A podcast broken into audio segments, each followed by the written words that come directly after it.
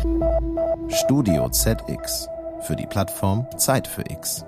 Hier geben wir Impulse für morgen. Es steht das größte Massensterben aller Zeiten ins Haus, das muss man so sagen. Es sind 40 Prozent aller Säugetiere gefährdet. Bäume denkt man so gar nicht als Mensch, aber Bäume sind sensible Pflanzen, die können ja nicht weglaufen. Bäume, viele Arten von Bäumen sind gefährdet. Es geht immer so weiter. Ne? Man kann so eine lange Liste des Schreckens aufmachen.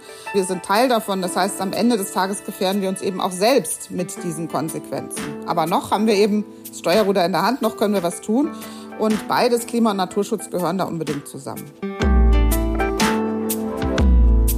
Zeit für Klima, ein Podcast für die Nachhaltigkeit.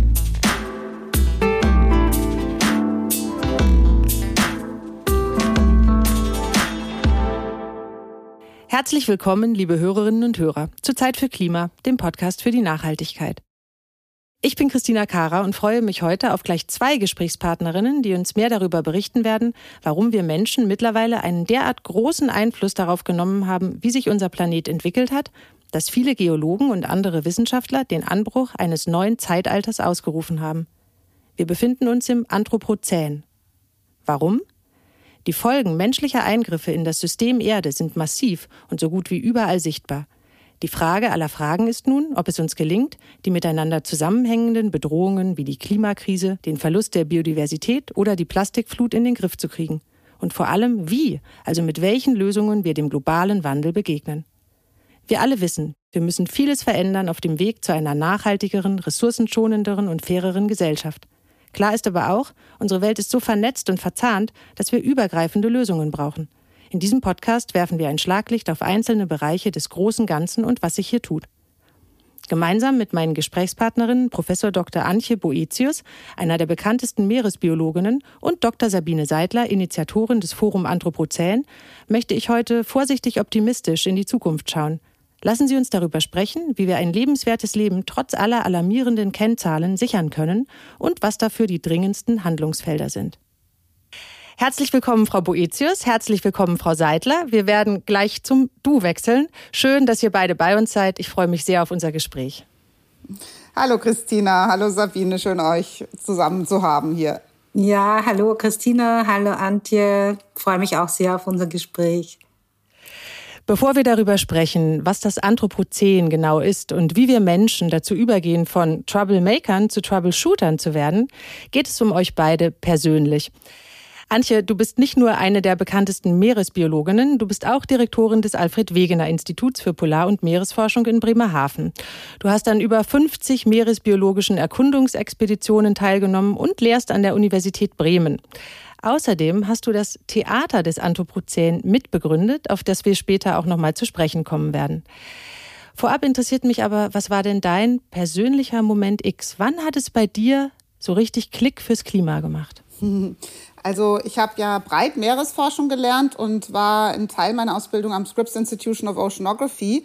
Und da sind ja viele der wichtigen Erkenntnisse entstanden, zum Beispiel die berühmte Keeling-Kurve, die Zunahme des CO2s in der Atmosphäre. Und das habe ich sozusagen als Studierende einfach so mitbekommen und lange bevor wir dann in Deutschland das so als Standardwissen auch in der Universität gelehrt haben. Aber der Moment des Aufwachens und persönlich berührt sein, so dass man dann sagt, ich mache ab jetzt alles anders, war für mich, als ich auf Expedition war in 2012 mit Polarstern in der Arktis.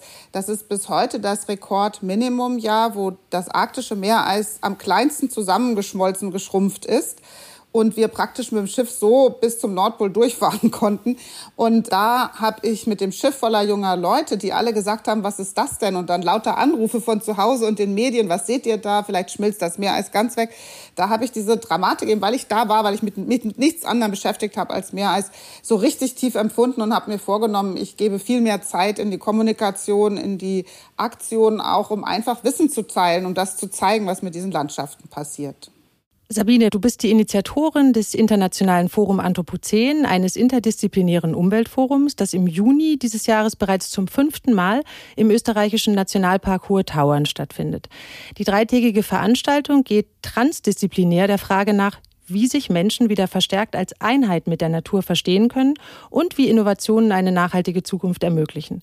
Du bist außerdem Mitbegründerin des ersten europäischen Klima- und Umweltbildungszentrum und seit Dezember leitest du das Netzwerk Klimawandel, Anpassung und Betriebe des österreichischen Klima- und Energiefonds. Was war denn dein persönlicher Moment X? Ja, also es war sozusagen nicht ein Moment, äh, der das ausgelöst hat, dass ich mich wirklich intensiv damit beschäftigt habe oder mich weiter beschäftige, sondern es war so ein Stück weit einerseits ein Erkenntnisprozess. Also ich habe mich äh, inhaltlich, wissenschaftlich mit dem Thema Diversität, Resilienz und Innovation beschäftigt. Wir sind Natur. Ich habe das auch eher immer so als Umwelt gesehen, also wir Menschen und die Umwelt. Also das war dann irgendwie so, so klar, also wir sind ein Teil davon. Und ja, davon abgeleitet bin ich halt immer stärker in einen Beobachtungsprozess gegangen und habe die vermeintliche Umwelt, wo ich ja Teil davon bin, immer stärker zu beobachten begonnen. Und wir sind, wir sitzen ja im Nationalpark Hohe Dauern, ähm, direkt unterm höchsten Berg äh, Österreichs, unterm Großglockner. Also da ist auch sozusagen ein Teil meines, meines Lebens und meiner Arbeit dort verortet. Und da gibt's die Basterze und an der Basterze am Gletscher habe ich dann direkt beobachten können. Ja, also diesen Rückgang, das ist natürlich jetzt nicht gerade meiner Zeitspanne, aber seit ungefähr Mitte 19. Jahrhunderts äh, geht ja der Gletscher so stark zurück und das wird natürlich auch festgehalten und wissenschaftlich und, und alle sind irgendwie auch ein Stück weit entsetzt darüber, dass der Gletscher schwindet und ja, und das waren so die Themen, die sich immer weiter und stärker zusammengefügt haben, um mich dem Thema anzunähern und jetzt eher in den Schritt zu gehen, was können wir tun, um uns, um diesen Klimawandel zum Teil den Klimaschutz aufzubauen oder weiter auszubauen und aber auch anzupassen. Sabine, du hast jetzt gerade gesagt, dass wir Menschen eben nicht eine Umwelt haben, sondern dass wir Teil der Natur sind. Heute geht es unter anderem auch genau darum, dass wir sogar nicht nur Teil der Natur sind, sondern wie sehr wir die Natur eigentlich beeinflussen. Es geht um das Anthropozän. Dieser Begriff wurde vor rund 20 Jahren von dem Atmosphärenchemiker und Nobelpreisträger Paul Krutzen eingeführt und hat in den letzten Jahren zunehmend an Bedeutung gewonnen. Anthropos bedeutet im Altgriechischen Mensch und unter Zählen verstehen Geologen Erdzeitalter. Wir befinden uns also in einer neuen Zeit, in der der Mensch zum dominierenden Faktor geworden ist. Antje, was kennzeichnet denn für dich das Anthropozän? Die Diskussion ist wirklich sehr, sehr spannend, weil aus den Wissenschaften heraus müssen wir für ein neues Erdzeitalter wirklich nachweisen, dass sich eben zum Beispiel geologische Niederschläge, mineralogische Niederschläge, die Atmosphäre, die Natur durch die Kraft des Menschen jetzt geändert waren. Das ist der Inbegriff des Anthropozän. Wir sind die stärkste geologische, biologische, atmosphärische Kraft geworden. Und da denkt man erstmal drüber nach und fragt sich, na, wie, wie soll das denn bewiesen werden? Genau, wir suchen also nach Markern, nach Indikatoren, die das beweisen. Alexander von Humboldt selbst hat zu seiner Zeit, also noch im 19. Jahrhundert, darüber geschrieben, wie wichtig es war herauszufinden, dass die Vulkane die stärkste geologische Kraft sind. Und das waren sie damals auch im 19. Jahrhundert. Und in der Zwischenzeit, seit der industriellen Revolution und dann besonders seit 1950, deswegen legt man den Beginn des Anthropozäns wahrscheinlich auch dahin, haben wir aber durch unsere Handlungen, der Verbrauch fossiler Energien, äh, die Zementierung der Erde, das Abholzen von Wäldern, der Einfluss von Chemikalien, die die Natur selbst nicht herstellt, bis hin zum Plastik auf der ganzen Welt, lauter äh, Signaturen, lauter Spuren hinterlassen als Menschen, die für immer nachweisbar sein werden. In dieser Zeit ist ein neues Erdzeitalter eingetreten und die Krone sozusagen, der sogenannte goldene Spike, also eine Evidenz an einem Ort, jetzt ist dieses Zeitalter eingetreten und so genau hält es sich fest, das wird immer noch wissenschaftlich diskutiert. Viele sind dafür, die Atombombentests zu nutzen, die überall im Wasser, in der Luft, im Boden Signaturen hinterlassen. Und man kommt immer wieder dabei raus, ab nach dem Zweiten Weltkrieg ist alles anders geworden in einer Geschwindigkeit, die sich keiner vorstellen konnte. Deswegen neues Erdzeitalter. Sabine, jetzt organisierst du eine ganze Veranstaltung rund um das Thema Anthropozän. Wann ist dir denn dieser Begriff erstmals begegnet? Ja, ich habe den Begriff das erste Mal beim Christian Schwegerl äh, entdeckt, ein Wissenschaftsjournalist aus Deutschland. Und ich habe eigentlich das Buch Die analoge Revolution gelesen und war dann so beeindruckt von dem, was er geschrieben hat, dass ich ihn kontaktiert habe. Wir haben uns dann auch getroffen. Und in weiterer Folge habe ich dann auch sein Buch gelesen, Das Anthropozän. Ich habe ihn 2015 im kennengelernt. Wir haben ihn dann auch eingeladen in den Nationalpark, weil es so beeindruckend war. Und es war völlig klar, dass er da ja sehr, sehr dran ist an dem Thema. Er kannte auch Paul Cruisen, der ja mittlerweile leider verstorben ist. Und ja, das war so der Moment, mich intensiv damit zu beschäftigen, über Christian Schwegel dann auch das Thema zu vertiefen über Workshops im Nationalpark. Und darauf aufbauend haben wir dann das Forum Anthropozän gegründet. Antje, du hast es eben schon ein bisschen angerissen, aber vielleicht kannst du da noch mal ein bisschen ins Detail gehen. Was sind für dich die offensichtlichsten Kennzeichen oder Merkmale des Anthropozäns? Wenn ich von dem breiteren Begriff her komme, also nicht nur in den mineralischen Ablagerungen, nicht nur in der Stratigraphie, sondern in allen Zusammenhängen, dann ist für mich besonders eindrücklich die genannte CO2-Kurve. Und wir können ja, also die Messungen von Healing, die sind nicht so lange zurück aus der Atmosphäre. Es musste erstmal eine Messmethode gefunden werden, wie man CO2 hochpräzise bestimmt. Aber wir haben die Eiskerne, die Eisarchive der Erde in der Arktis und der Antarktis, also die Eisschilde von Grönland und der Antarktis, die, mit der wir eine lückenlose Aufklärung der Zusammensetzung der Veränderung der Atmosphäre zeigen können, die natürliche Schwankungen absetzen können von der menschengemachten. Und wenn man sich das anschaut und eben feststellt, wir sind selbst als Menschen in ein Zeitalter eingetreten, was sozusagen geologisch uns vor die Dinosaurier schleudert, durch die Zusammensetzung der Atmosphäre CO2 und Methan als Treibhausgase, das ist für mich so eindrücklich, dass ich jedes Mal, wenn ich diese Abbildung zeige, die ist auch so klar, dann jeder, jeder Mensch kann die sofort erfassen und feststellen, wir sind nicht mehr in einem Erdzeitalter, was zu uns Menschen passt, weil in unserer gesamten Entwicklung als sogenanntes intelligentes Tier gab es eine solche Treibhauskonzentration überhaupt nicht. Und die Erde kann auf natürliche Weise nur unter einem vollständigen Ruck in ein anderes Erdsystem die erzeugen. Und das ist das, wo wir heute sitzen.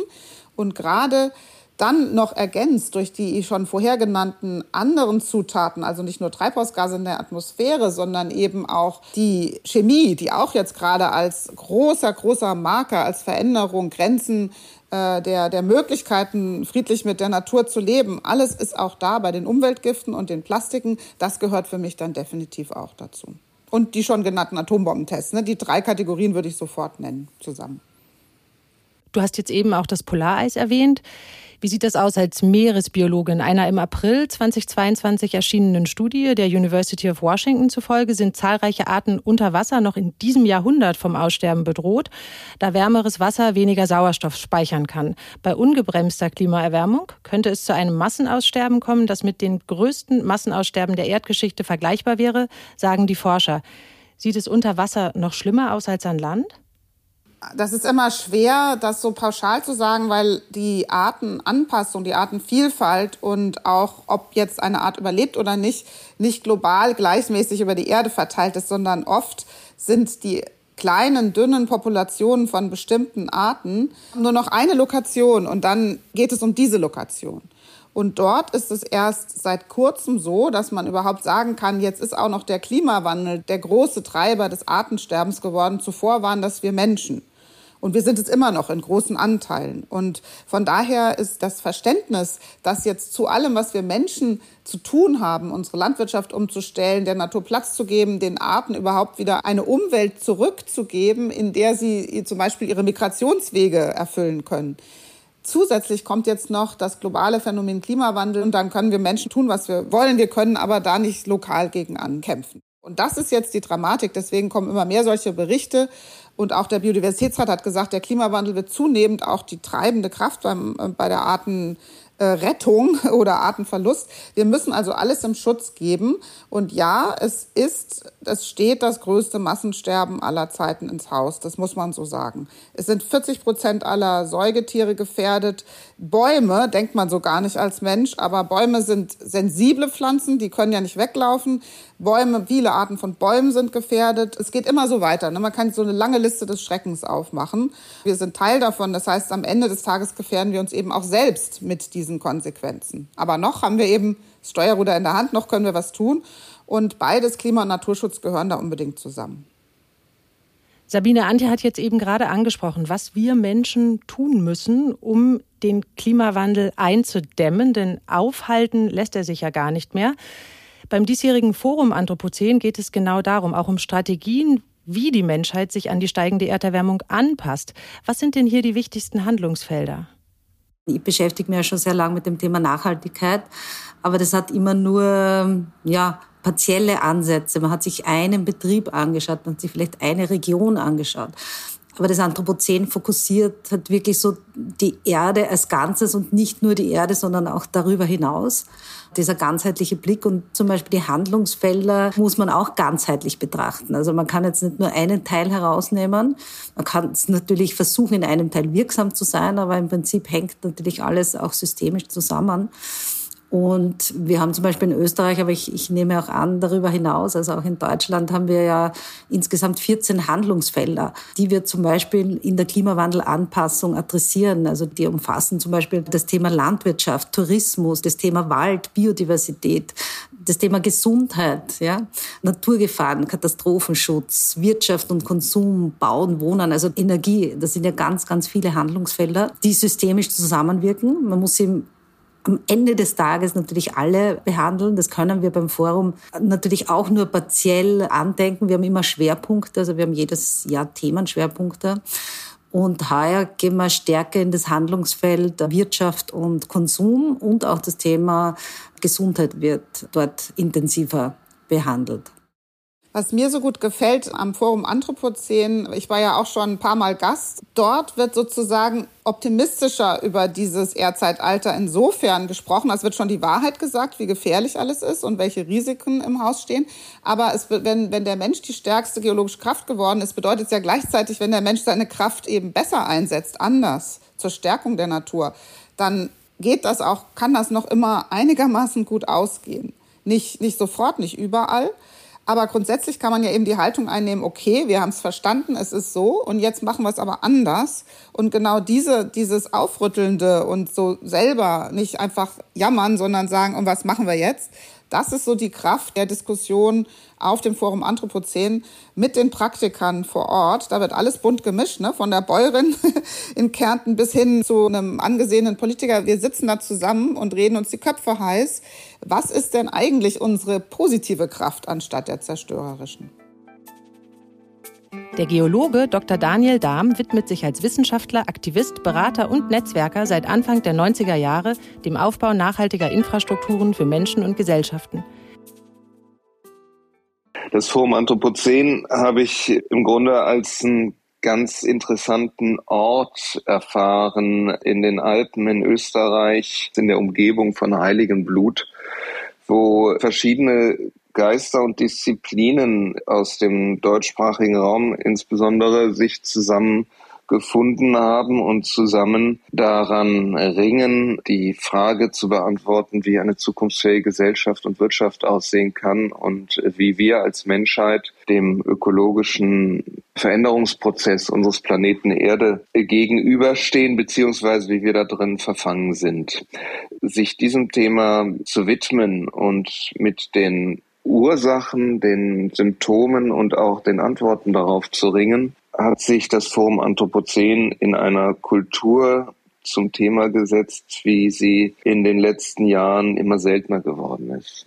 Eine Kultur, in der es also auch darum geht, wirklich nochmal disziplinäre Zugänge einander gegenüberzustellen und dies zugleich eben auch lebensweltlich zu erfahren. Interessanterweise treffen in den Hochalpen die geologischen Epochen dieser Welt aufeinander, haben sich ineinander gefaltet und mit dem Blick von oben auf die Welt sind wir doch ganz direkt in Berührung und im direkten Kontakt mit den großen Herausforderungen, die sich unseren Generationen, insbesondere in diesem Jahrhundert, stellen. Der offensichtlichste Indikator des Anthropozäns ist der Begriff des Anthropozäns. Als ich 1990 anfing, Geografie, Biologie und Ethnologie, also Völkerkunde zu studieren, gab es in dem Sinne gar kein ökologisches Studium. Es gab keinen Nachhaltigkeitsstudiengang. Und 1991 gab es ein Seminar, das den Titel Globalisierung äh, trug in den Geowissenschaften. Warum? Weil diese Vorstellung des globalen Zirkelschlusses, dass alles miteinander verwoben und vernetzt ist, offenbar doch seit Galileo rund ein halbes Jahrtausend gebraucht haben, in unserem Alltagserleben und in unserem Verständnis von Realität anzukommen. Und wenn wir eine geologische Epoche heute an dem Menschen orientieren beziehungsweise nach dem Menschen benennen, dann bedeutet das, dass wir uns als Menschen als einen prägenden Faktor auf unserem Planeten Erde wahrnehmen. Und als wir Kinder waren, war es ja noch so, dass wir schwarz-weiß Tarzan-Filme schauten, in denen Johnny Weissmüller das Krokodil im Fluss niederrang. Und diese Vorstellung des Menschen, der die Natur beherrscht, intendiert, ordnet und steuern kann, hat ja selbst noch ein wirkliches Kind der 70er, 80er Jahre, der No-Future-Bewegung, des aufkommenden Punkrocks, der, der sozusagen aus dem Hippietum groß wurde, so wie ich, doch total geprägt.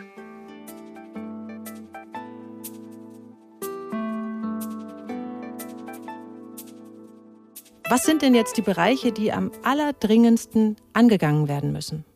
Ganz dringlich ist eben das schnellstmögliche Ende der Nutzung fossiler Brennstoffe. Und zwar immer in der Reihenfolge Kohle, Öl, Gas, weil der Brennwert, also wir Menschen brauchen Energie, wir brauchen schrecklich viel Energie und immer mehr Energie. Aber die Emission von CO2 im Vergleich zur Energie, die wir dann davon haben, ist bei Kohle schlechter als bei Öl, schlechter als bei Gas. Also eigentlich müssten wir uns eben strikt daran halten, aber jetzt ist es nicht so einfach. Und insgesamt muss rauskommen, dass egal wo, aber immer weniger CO2 emittiert wird. Weil, dazu muss man eben dazu sagen, wenn wir jetzt so optimistisch sagen, wir sind die stärkste Kraft und unsere Kraft kann auch positiv eingesetzt werden, gibt es aber Entscheidungen, die wir heute treffen, die dann unumkehrbar geworden sind. Siehe CO2-Molekül in der Atmosphäre, das ist ja leider nicht mehr sofort weg sondern die Hälfte ungefähr von einem CO2-Molekül, was ich emittiere, bleibt für 1000 Jahre und ein Viertel für 10.000 Jahre. Und das muss man als Mensch erstmal begreifen, dass man Dinge tut, die dann unumkehrbar sind oder die für viele Generationen das Leben noch ungeborener Menschen beeinflusst oder auch ungeborener Tiere und Pflanzen. Und dann sofort Naturschutz im ehrgeizigsten, wie man es nur kann. Heißt nicht ein Zaun um den Wald machen, Menschen raus und fertig, sondern es heißt, die traditionellen Berufe zu fördern, dort Menschen ein Auskommen zu geben, wo es das Wissen gibt, wie gehe ich eigentlich gut mit dem Wald, der Küste, den Wahlen und so weiter um. Und wir haben dieses Wissen als Menschen. Es gibt die ganze Zeit traditionelles Wissen um den guten Umgang mit der Natur. Das ist oft zu teuer geworden für uns, in unserem Hunger nach billigem Essen zum Beispiel. Aber jetzt müssen wir eben sagen, die Wertschöpfung, die diese Menschen schaffen, die den Wald pflegen, die die Fische gut bewirtschaften und die Korallenriffe pflegen, die sind für uns diejenigen, die für uns Menschen Wertschöpfung erzeugen und die müssen dafür bezahlt werden. Professor Dr. Hans-Peter Hutter ist ein international bekannter Umweltmediziner am Zentrum für Public Health der Medizinischen Universität Wien. Er beschäftigt sich mit den vielfältigen Auswirkungen von Umwelteinflüssen und Klimawandel auf die menschliche Gesundheit und ist dem Forum Anthropozän inhaltlich verbunden. Aus meiner Sicht ist es ganz klar, dass man sich natürlich mit den sogenannten Anthropozän auseinandersetzt, weil es ja letztendlich um die gesundheits- und krankmachend oder bestimmenden Aspekte dieser sehr komplexen Mensch-Umwelt-Beziehung geht. Und das sind nach wie vor eben menschgemachte anthropogene Umweltfaktoren, Umweltveränderungen und auch deren Folgen für die Gesundheit der Menschen, die stehen im Fokus. Und von daher ist es sehr einfach, dass man hier einen Konnex findet, speziell mit den Forschungsgebieten, die ich jetzt in meinem Mittelpunkt habe. Das ist die Klimakrise neben Luftverunreinigungen, Industriechemikalien, Pestiziden etc. pp. Was oft ins Hintertreffen gekommen ist, sind eigentlich die seelischen oder die psychischen Auswirkungen. Und wenn Sie sich an die Gesundheitsdefinition der WHO definieren, dann ist es ja nicht nur die körperliche Gesundheit, sondern es ist auch die psychische und die soziale Gesundheit, die das Wohlbefinden das eine Rolle spielt. Und wenn es um die sogenannte Umwelttrauer geht, dann ist das ein, für viele ein winziger Aspekt, zeigt aber, wie vielfältig diese Auswirkungen sind. Die Umwelttrauer ist eigentlich nichts anderes als der Verlust von etwas, womit wir aufgewachsen sind.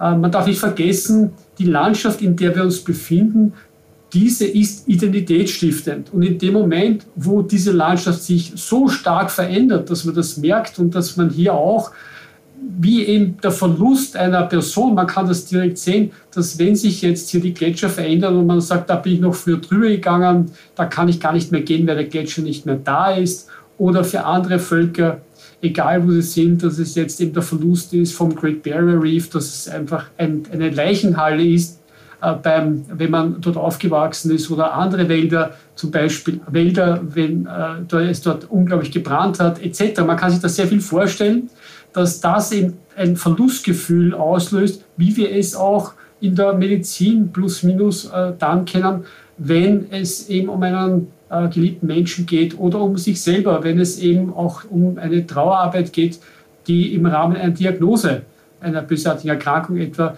wenn auch diese Trauerarbeit geleistet werden muss.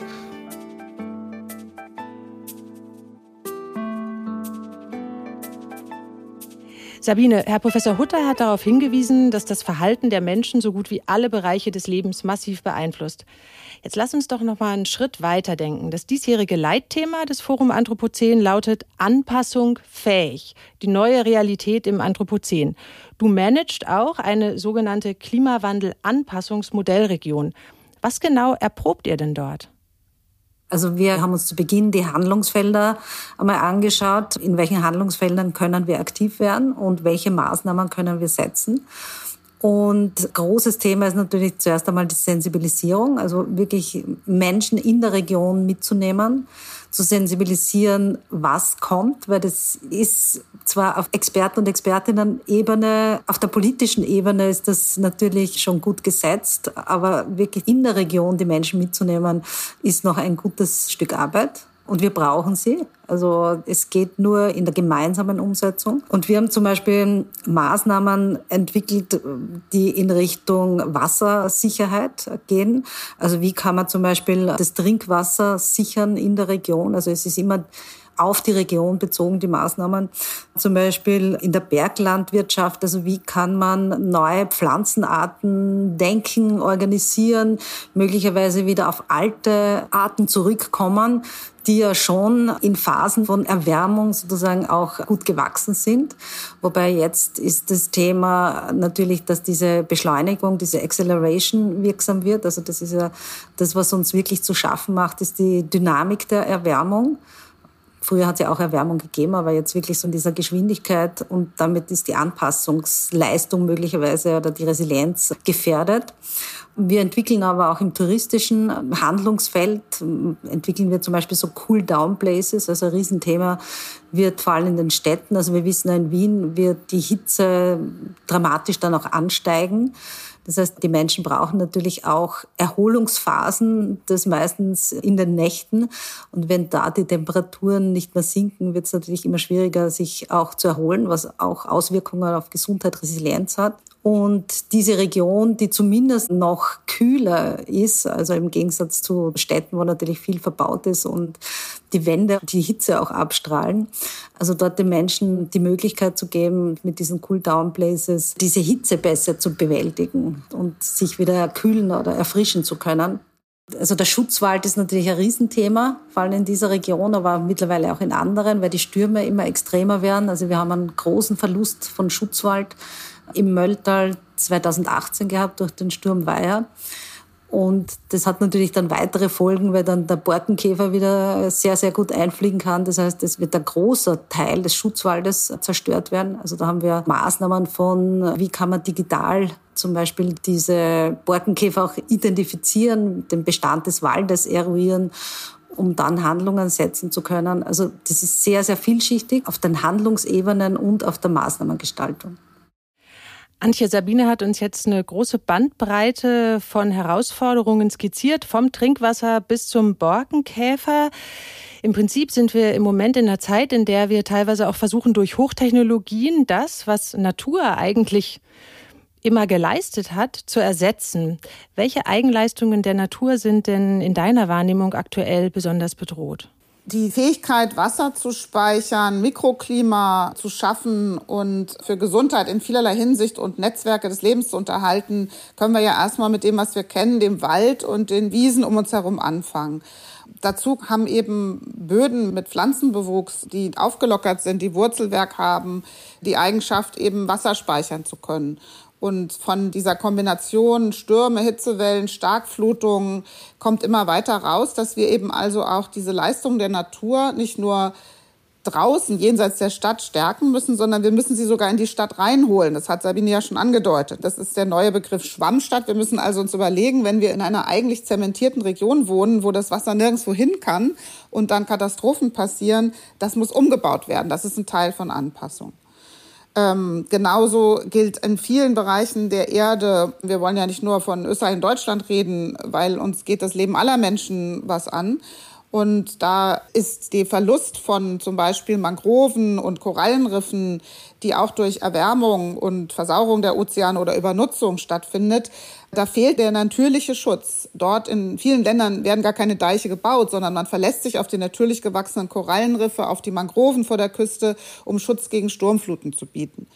Und wir müssen dringend lernen, diese Verluste wieder auszugleichen. So gibt es jetzt in New York zum Beispiel ein großes Projekt der Riff-Wiederansiedlung. Wir haben in der Nordsee, geben wir viel Ehrgeiz da rein, ähm, wieder die europäische Auster zu ihren natürlichen Riffen zu bewegen, was ganz schwer ist, weil es ist warm, das Meer ist voller der falschen Viren und Parasiten für die Auster. Also wir kämpfen als Menschen unglaublich um Rückgewinnung von Leistungen der Natur durch technische Lösungen oder naturnahe technische Lösungen.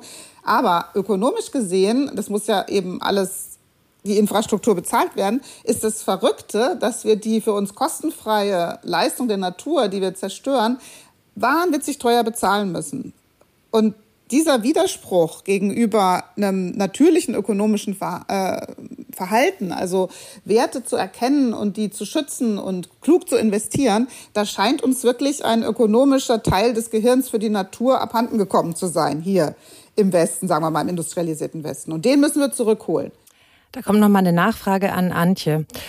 Du hast jetzt eben gerade drüber gesprochen, dass wir teilweise den Wert der Natur gar nicht richtig erkennen und um dem Abhilfe zu schaffen, muss man ja auch manchmal zu ungewöhnlichen Mitteln greifen. Du hast 2019 gemeinsam mit dem Dramaturg Frank Radatz im Kontext der Humboldt-Universität zu Berlin das Theater des Anthropozän gegründet. Ich hatte es eingangs erwähnt. Kannst du uns ein bisschen mehr darüber verraten, was genau ihr da macht? Da kann man auch noch mal sagen, dass dieses Konzept des Anthropozäns, der Mensch als stärkste Kraft, natürlich jenseits der Naturwissenschaften und der Geoforschung natürlich auch die Kunst und die Kultur enorm bewegt. Und es wird nach einer Sprache und Ausdrucksform gesucht, und zwar überall, in musikalischen, im bildhauerischen, in Texten, auch auf der Theaterbühne, auch im Fernsehen, überall in sozialen Medien. Wie reden wir denn überhaupt darüber? Wie können wir dieses einigermaßen neue Wissen so neu ist es nicht. Im Grunde Alexander von Humboldt hat es schon angelegt. Aber wirklich zu wissen, das ist heute und so schnell hat sich verändert und was kommt da in der Zukunft, in die Zukunft schauen, aber uns auch Utopien bauen oder auch von der Dystopie, der Zerstörung sprechen, eine Sprache für den Verlust zu finden, für die Trauer um ausgestorbene Arten und verlorenen Wald. Das alles ist ein Riesenauftrag für die Kultur.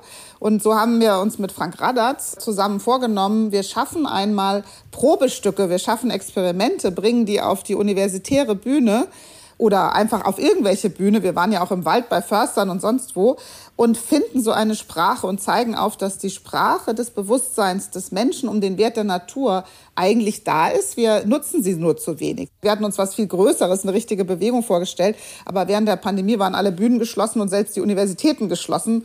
Und das hat das dann behindert, obwohl wir doch viel gemacht haben. Ne? Sabine, Antje sprach gerade von einer richtigen Bewegung. Vielleicht wird das diesjährige Forum Anthropozän ja eine richtige Bewegung. Es ist auf jeden Fall sehr naturverbunden. Es gibt sogar eine Kinderbetreuung und ein naturnahes Rahmenprogramm. Auf welche Programmpunkte freust du dich denn in diesem Jahr ganz besonders? Ja, du hast ja das Kinderprogramm schon angesprochen. Das ist natürlich auch immer ein, ein Highlight für unsere Kleinsten, aber natürlich auch für die Begleitung, also auch die Eltern sind ja zum Teil dabei. Und im Rahmen dieses Kinderprogramms, die sind mit den Rangern vom Nationalpark unterwegs in der Natur. Das ist natürlich wunderbar. Da erfahren sie und lernen viel und haben auch Spaß. Was wir noch haben beim Kinderprogramm, aber auch für die Erwachsenen, wir werden das Kinderbuch Werde wieder wunderbar, neun Wünsche ans Anthropozän präsentieren. Also die renommierte Kinderbuchautorin Melanie Leibel hat das Kinderbuch jetzt gerade fertig gemacht. Es ist jetzt schon gedruckt und wird eben beim Forum Anthropozän präsentiert. Und der Anthropozeniker, der Reinhold Leinfelder, hat das Vorwort geschrieben und wird auch dort in einer Diskussion mit dabei sein. Ja, was natürlich immer super spannend ist, ist das Zeitgespräch, wo auch die Antje, freue mich eh schon sehr drauf, wieder mit dabei ist. Wir fokussieren mit der Sigrid Stagel, sie ist Professorin an der WU Wien, den ökonomischen Aspekt des Anthropozäns und, und was kann man sozusagen aus dieser wirtschaftlichen Perspektive auch dazu beitragen. Ja, um das Ganze auch mit der Region zu verbinden, also das ist uns ein wirklich großes Anliegen, also nicht nur in der Diskussion zu bleiben. Und deswegen verknüpfen wir über eine Klimawerkstatt immer das Wissen, das auch produziert wird und mit den Experten und Expertinnen vor Ort mit der Region, also wo wir wirklich äh, auf die Herausforderungen und Themenstellungen der Region eingehen und in einem Format, Design Thinking Format, auch an Lösungen arbeiten. Also uns ist immer wichtig, sozusagen Wissen zu generieren, zusammenzutragen auf unterschiedlichen Ebenen, Experten, Expertinnen, Wissenschaftlerinnen, aber auch die politische Ebene, die setzen ja Rahmenbedingungen letztendlich, wo dieses Wissen dann auch wieder gebündelt in Umsetzung kommen kann. Dass die Wirtschaft mit dabei ist, ist auch ein hochrelevanter Partner und eben die Region gut begleitet selber Aktivitäten setzen kann, inspiriert wird und ja, einfach die Maßnahmen mitentwickelt und dann mitträgt. Das Kinderprogramm ist genial und äh, letztes Mal, ich werde es nicht vergessen, haben die Kinder am Ende uns ihren selbstgemachten Anthropozän-Tatort vorgeführt und das war so super, weil man man schöpft auch einfach Hoffnung dadurch, dass man immer sieht, diese Kraft des Denkens, Erfahrens und selbst schwierige Begriffe wie Anthropozän sind so einfach für Kinder zu begreifen. Die haben uns dann auch noch Wissenschaftskommunikation beigebracht, weil die Kinder haben dann gesagt, wisst ihr was, Arten, Natur, Klima, alles wichtig, aber damit Menschen zugucken unseren Tatort muss auch Fußball drin vorkommen. Und dann war es ein Fußball-Anthropozän-Tatort-Krimi. Und das ist einfach super, dass sozusagen klein und groß und alle zusammen an Zukunft bauen. Das äh, hilft dann einfach, äh, dann auch wieder besser und wunderbarer rauszukommen, als man reingegangen ist in dein Forum, Sabine. ja, ich, glaub, ich denke mal, das, das ist auch so ein Stück weit Motivation, dass wir uns auch alle gemeinsam wechselseitig stärken. Das muss man auch sagen. Also wir kämpfen dann natürlich jeder so in seinem, in ihrem Bereich weiter. Ähm, das nimmt uns ja niemand ab und das ist viel, viel, viel äh, Zeit und Aufwand und Herausforderung und Engagement. Aber beim Forum gibt es halt die Möglichkeit, dass wir uns wechselseitig wieder so ein Stück weit aufladen und uns wechselseitig Kraft und Ideen und Inspiration geben. Ja. Diese Analogie zum Tatort, die gefällt mir sehr gut. Ich glaube, wir befinden uns in dem spannendsten Krimi, den es gibt. Und zwar eben nicht nur als ZuschauerInnen, sondern tatsächlich als Teilnehmende. Antje, daher meine letzte Frage an dich. Was ist denn das für ein Krimi? Ist das ein Happy End? Wie geht dieses Zeitalter des Anthropozäns aus? Also natürlich ist es ein Happy End, weil es geht ja gar nicht anders. Das ist schon ernst gemeint, dass die Dimensionen der Bedrohung so groß und so langfristig sind und eben solche Elemente drin sind, die unumkehrbar sind, wie wenn eine Art verloren ist, dann ist sie eben verloren. Und dann schuldet man diese Art allen künftigen Generationen. Und wir wissen ja selbst, wie wir mit Geschichte umgehen. Wir drehen uns um und lachen über die Menschen im Mittelalter, die an völlig sinnlos zu Millionen an Krankheiten gestorben sind, die man hätte bewältigen können. Und das zu kapieren, dass auch wir, auch über uns mal geschimpft wird, hoffentlich mehr gelacht als geschimpft, weil wir Wissen haben, weil wir uns selber Lösungen geben können, weil wir besser miteinander umgehen können, aber es nicht tun. Das, das nehme ich immer so als Element wahr eines Krimis, der aufregend bleibt, aber wo ich die Hoffnung am Ende als unausweichlich und als absolut notwendig sehe, damit wir eben zusammen die Aktivitäten ausrichten auf den Pfad, den wir brauchen. Und man muss noch mal ehrlich sagen, dass ja so oder so über die Katastrophen, den Verlust, das gleiche Ziel rauskommen wird. Also wir haben als Menschen ja keine Wahl. Wir sind Teil der Natur, so haben wir angefangen. Und wir können bei bestimmten Temperaturen nicht mehr alle Regionen der Erde besiedeln. Wir können nicht ohne Wasser leben, überhaupt nicht. Also im Vergleich zu vielen Pflanzen und Tieren haben wir da keine Chancen als Menschen ohne Wasser. Und das heißt also, es gibt nur einen Pfad des Überlebens und das ist die Klimakrise in den Griff zu kriegen und die Biodiversitätskrise auch. Wir haben jetzt die Entscheidung, geht es mit gigantischen Verlusten, mit Leid und Elend oder kriegen wir es einigermaßen strategisch, wenn auch holperig, hin? Dann werden wir da hoffentlich alle auf unsere Art und Weise dran arbeiten. Ich danke euch beiden ganz, ganz herzlich für dieses Gespräch und weiterhin ganz viel Erfolg bei euren Aktivitäten und natürlich beim diesjährigen Forum Anthropozän. Danke, Christina. Danke, Christina. Und bis ganz bald, Sabine. Ja.